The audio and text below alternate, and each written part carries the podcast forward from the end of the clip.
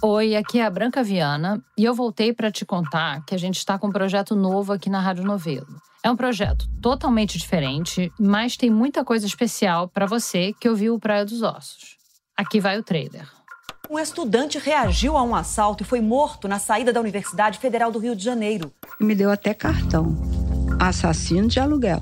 A senhora quer, eu mato sem cobrar. Meu presente. Um, um companheiro conseguiu fugir, caiu na cela do leão, caiu na, na jaula do leão. Quando eu começava a gostar de alguém e pensar, pô, esse cara é maneiro, eu dava um Google e descobria o que, que ele tinha feito. Então teve um que ele matou a machadada, a companheira dele.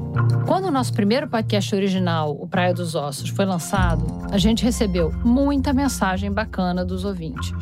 Mas tinha um tipo de mensagem que deixava a gente meio desconcertada.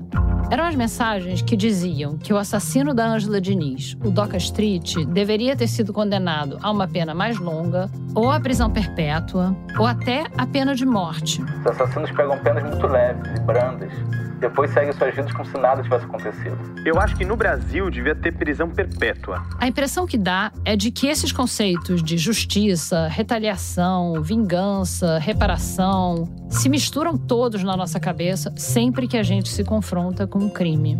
Ele saiu realmente fugido porque os filhos da senhora que faleceu diziam que se ele aparecesse por lá, eles o matariam.